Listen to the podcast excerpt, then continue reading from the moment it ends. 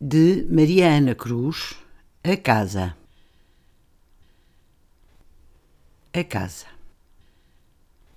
A casa emerge da sombra dos baldios, que foram seu jardim, seu pomar, seu pão e seu vinhedo. Ilegível, parece.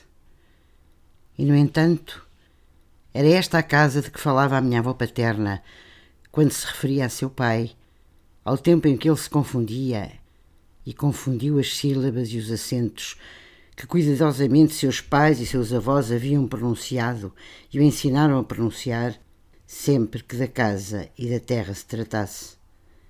E com os vagos parentes trocou a terra e a casa por tanta coisa vaga até ficar sem nada.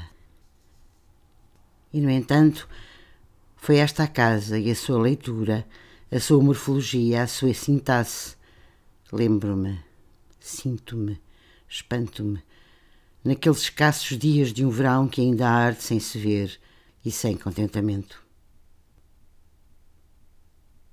E olho-a e não a reconheço. Na sua mudez, na ruína do seu corpo, da sua roupa, e procuro soltrar a grande travessia do tempo, de tudo o que foi e como foi, a ver se compreendo. De certo, alguém se esquecera de pronunciar as últimas sílabas do último sentimento. E corro na direção da casa.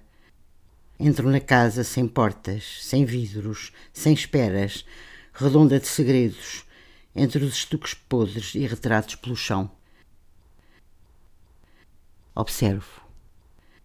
Verdes bolores abraçam-lhe os recantos, e recatadas, translúcidas aranhas teceram-lhe no tempo os véus dessa viagem que nunca tem regresso e muitos chamam morte.